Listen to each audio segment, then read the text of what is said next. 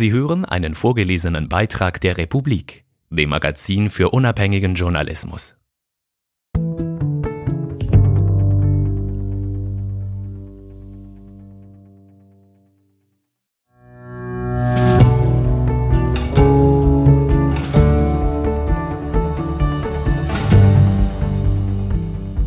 Ein Strommangel in der kalten Jahreszeit ist wahrscheinlich.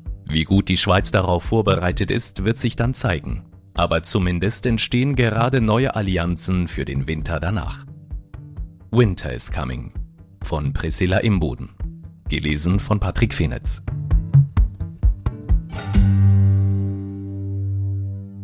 Diese Krise hat ihm gerade noch gefehlt. Erst der starke Franken, dann die schwierige Suche nach geeignetem Personal, die außer Kontrolle geratenen Strompreise und jetzt auch noch der heraufziehende Strommangel im Winter? Der Schaffhauser Unternehmer Rolf Tanner sagt mit Blick auf die kommenden Monate, die exportierende Industrie droht einzugehen. Tanners Firma Technoplastic Products stellt Kunststoffbehälter für Labore her und exportiert sie. Er warnt, Bund und Kantone müssten jetzt handeln, sonst komme es zu unwiderruflichen wirtschaftlichen Schäden. Tanner sorgt vor. Er hat einen Container mit einem Stromgenerator gekauft, dazu 2000 Liter klimaneutralen Diesel. Ich will im Ernstfall meine Firma weiter betreiben können, sagt er. Meine Betriebe und die Nachbarn sollen als Insel mit Strom versorgt sein. Zwei bis drei Wochen lang können wir autark sein. Reicht das? Oder wird es diesen Winter in der Schweiz über Monate an Strom fehlen? Was ist mit dem Mobilfunknetz, mit der Zollabfertigung, mit dem Internet? Müssten Leute, die weniger Strom brauchen oder gar selber herstellen, nicht vom Staat entschädigt werden? Rolf Tanner stellt Fragen, die man derzeit an vielen Orten hört. Antworten hingegen gibt es bisher wenig. Es bleibt die große Unsicherheit, ob im Winter die Lichter ausgehen. Und wenn ja, bei wem? Und für wie lange?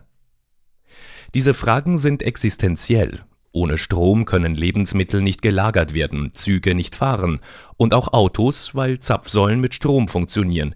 Es gibt kein Telefon und Internet schon gar nicht. Langsam dämmert es allen. Es ist nicht mehr selbstverständlich, dass Strom aus der Steckdose fließt. Dass das so plötzlich geschieht, ist Wladimir Putin zuzuschreiben. Der russische Präsident droht seit dem Überfall auf die Ukraine immer wieder damit, den Gashahn zuzudrehen, um den Westen wegen der Sanktionen zu bestrafen. Seit Juni hat der russische Staatskonzern Gazprom die Gaslieferungen in die EU tatsächlich stark reduziert und Ende Juli noch weiter gedrosselt. Momentan fließen nur noch 20 Prozent der maximal möglichen Menge durch die Pipeline Nord Stream 1 nach Deutschland. Immerhin hat Deutschland schon früh damit begonnen, Gas aus anderen Ländern zu importieren und so versucht, die Speicher für den Winter zu füllen. Aber selbst wenn das gelingt, reicht die Gasversorgung nur für zwei Monate. Über den Sommer tauchte ein weiteres Problem auf. In Frankreich ist derzeit die Hälfte der in die Jahre gekommenen Atomkraftwerke in Revision. Es ist unklar, wie viele davon wieder ans Netz kommen, ehe die Winterkälte über Europa hereinbricht. Diese beiden Faktoren machen es immer wahrscheinlicher, dass im Winter der Strom in ganz Europa knapp wird. Aktuelle Schätzungen der Internationalen Energieagentur gehen davon aus, dass rund 5 bis 10 Prozent weniger Elektrizität erzeugt werden wird. Und die Schweiz ist im Winter auf Stromimporte angewiesen. Je nachdem, wie der Winter verlief, machte die Menge des Importstroms in den letzten 20 Jahren jeweils bis zu 30 Prozent aus. Ob die europäischen Staaten auch diesen Winter Strom an die Schweiz abgeben, ist fraglich. Norwegen kündigte jedenfalls bereits an, den Strom aus Wasserkraft für sich zu behalten. Als wären das nicht schon genug Probleme, macht der Schweiz auch noch die Trockenheit im Sommer zu schaffen. Bis zum Winter dürften sich die Stauseen nicht so stark füllen wie gewohnt. Damit fehlt voraussichtlich Strom aus Wasserkraft. Dieses Problem könnte wegen der hohen Strompreise noch verschärft werden. Die Schweizer Stromkonzerne könnten verleitet sein, jetzt Wasser zu turbinieren, um Strom nach Italien und Frankreich zu verkaufen, was derzeit ein hochprofitables Geschäft ist. Das würde die Versorgungssicherheit der Schweiz im Winter zusätzlich gefährden. Die Konzerne Alpic, BKW und Axpo geben auf Anfrage nur ausweichend Auskunft darüber, ob sie auf solche Exportgeschäfte verzichten wollen. Ist die Schweiz auf die drohende Stromknappheit vorbereitet? Werner Luckinbühl, der Präsident der Schweizer Regulierungsbehörde für den Strommarkt Elcom, sagt, Die Schweiz ist vorbereitet, aber die Umsetzung ist äußerst anspruchsvoll und wird zu Konflikten führen. Die Behörden versuchen momentan fast alles, um Licht und Wärme für den Winter sicherzustellen. Sie suchen Kraftwerke, die man kurzfristig mit Öl oder Gas betreiben könnte. Sie wollen die Stromkonzerne dafür bezahlen, dass sie eine gewisse Menge Wasser in den Stauseen lassen für die Stromproduktion im Spätwinter als Wasserkraftreserve. Sie prüfen auch, inwiefern große Stromverbraucher in der Industrie die Produktion herunterfahren könnten, um weniger Elektrizität zu verbrauchen. So soll verhindert werden, dass es im Winter zu großflächigen Netzabschaltungen kommt. Falls es doch nicht reicht, sind radikale Maßnahmen vorgesehen. Der Bundesrat würde dann via Verordnung den Markt aussetzen. Konkret müssten die Stromfirmen die Steuerung der Produktion in ihren Elektrizitätswerken der Swissgrid übergeben, der Organisation, die das Hochspannungsnetz betreibt. Diese würde dann zentral entscheiden, welche Regionen zu welchen Zeiten Strom erhalten und dabei einem Plan der Milizorganisation für Stromversorgung in außerordentlichen Lagen, kurz Ostral, folgen. Kann das funktionieren? Stromregulator Werner Luckinbühl sagt auch dazu, das kann niemand mit Sicherheit sagen. Zwar habe man die Krisenorganisation aufgestellt, gewisse Dinge eingeübt, aber an der Realität wird sich weisen, wie gut wir wirklich vorbereitet sind. Derzeit klären Krisenstäbe in den Kantonen mit der Austral ab, ob es kritische Infrastrukturen wie Pflegeheime oder Polizeiwachen gibt, die nicht weiterversorgt werden könnten, falls das Netz abgestellt würde. Sie bräuchten Stromgeneratoren, die nun beschafft werden müssen. Und die Schweizer Politik? Die SVP nutzte die Sommerpause, um die Schuld der SP-Energieministerin Simonetta Sommaruga zuzuschieben. Die SP konterte, dass eigentlich SVP-Wirtschaftsminister Guy Parmelin zuständig sei. In der Tat sind es beide. Wenn es aber in Richtung Knappheit geht, sitzt das Departement Parmelin mit dem Bundesamt für wirtschaftliche Landesversorgung am Steuer. Das Politikspektakel treibt derweil seltsame Blüten.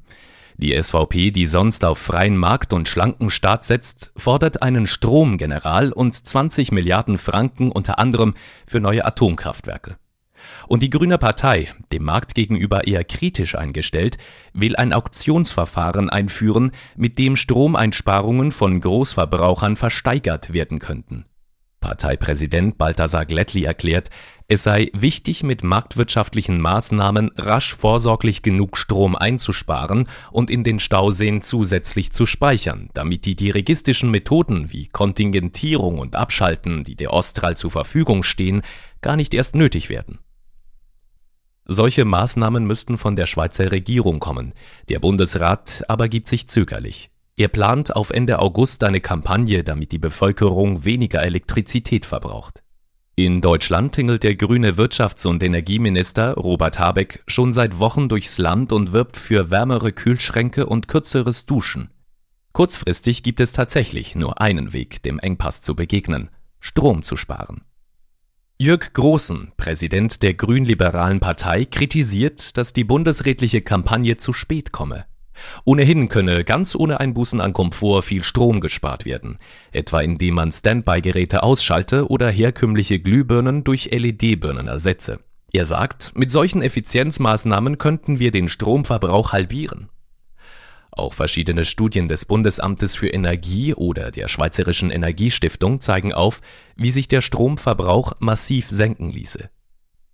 Aber vielleicht kommt es am Ende ja doch nicht so weit. Der Winter könnte auch warm werden, die französischen AKW wieder ans Netz gehen und Wladimir Putin, der auch Geld braucht, den Gashahn vielleicht doch nicht ganz zudrehen. So oder so, die aktuelle Situation ist eine Warnung.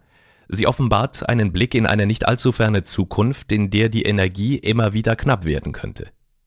Ab 2025 führt die EU eine neue Stromexportregelung ein, bei der die Schweiz wegen fehlenden Stromabkommens praktisch außen vor gelassen wird. Die Schweiz wird dann weniger Strom importieren können. Und so wird der Streit um die kurzfristigen Maßnahmen überlagert von einer grundsätzlichen Debatte über den energiepolitischen Weg, den die Schweiz mit dem Ausstieg aus der Atomkraft eingeschlagen hat, die Energiestrategie 2050.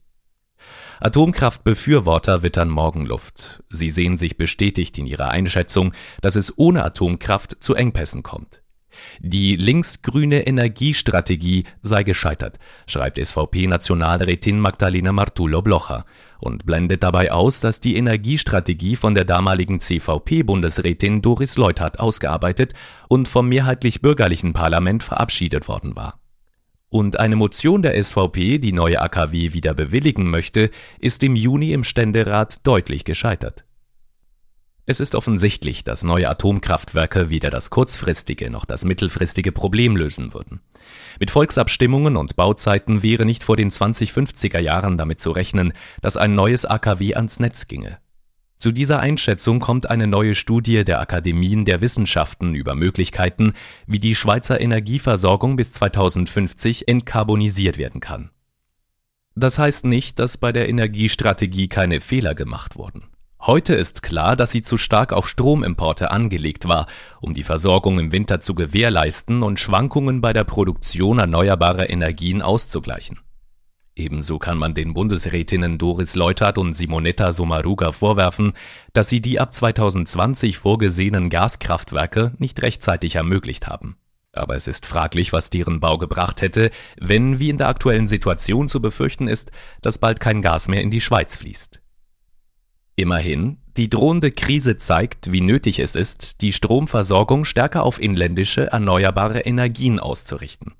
Privatpersonen haben bereits reagiert und sorgen für einen schweizweiten Boom bei den Solaranlagen. SP-Energiepolitiker Roger Nordmann ist deshalb optimistischer als auch schon. Er sagt, die aktuelle Lage wird die Energiewende beschleunigen.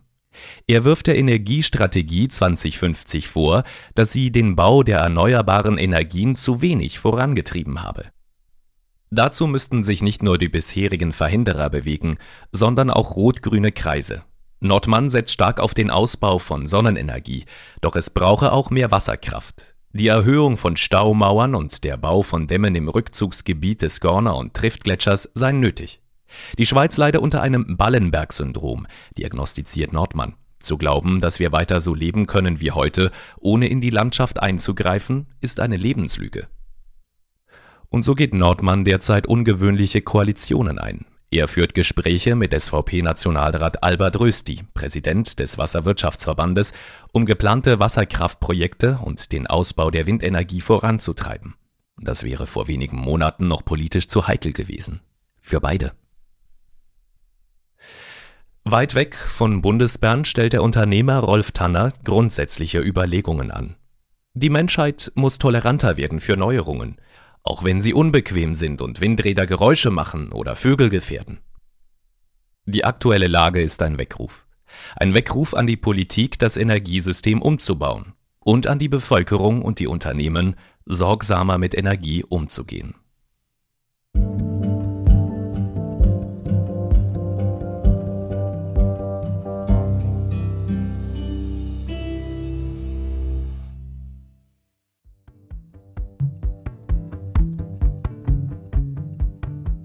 Hallo, Sie haben eben einen vorgelesenen Beitrag der Republik gehört. Unser Magazin ist komplett werbefrei und wir werden von unseren Leserinnen und Lesern finanziert. Noch viel mehr Hintergründe, Analysen und Reportagen finden Sie jeden Tag zum Lesen und zum Hören in der Republik App oder unter republik.ch.